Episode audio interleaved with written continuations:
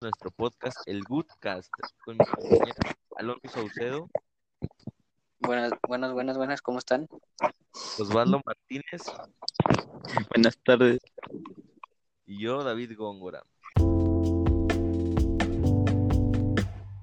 Felices los pobres de espíritu, que de ellos es el reino de Dios. El que tiene un espíritu de pobre ha puesto su confianza en Dios y no en los bienes materiales. Es algo muy parecido a la santa indiferencia de la que habla San Ignacio de Loyola, donde da lo mismo la salud o la enfermedad, la riqueza o la pobreza, esta cosa o la otra, y lo único que importa es responderle a Dios donde Él nos quiera, alcanzando así una libertad propia. Segundo error ideológico es los de los que siguen sospechando del compromiso social de los demás, considerándolo algo superficial, mundano, secularista, Felices los que tienen hambre y sed de justicia, porque ellos se quedarán saciados. Esta justicia no es la que se entiende del mundo, la cual muchas veces está manchada por la corrupción.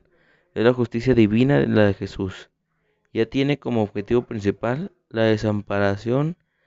Esta justicia, con toda la seguridad, tarde o temprano llegará, y entonces los que tenían hambre y sed de ella serán saciados.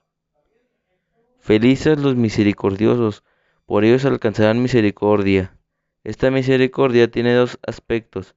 Ser vivir a los otros y perdonarlos es aparecerse a Dios mismo infinitamente. Mise- Misericordiosos, porque dan y de perder es tratar de imitar las perfecciones de Dios.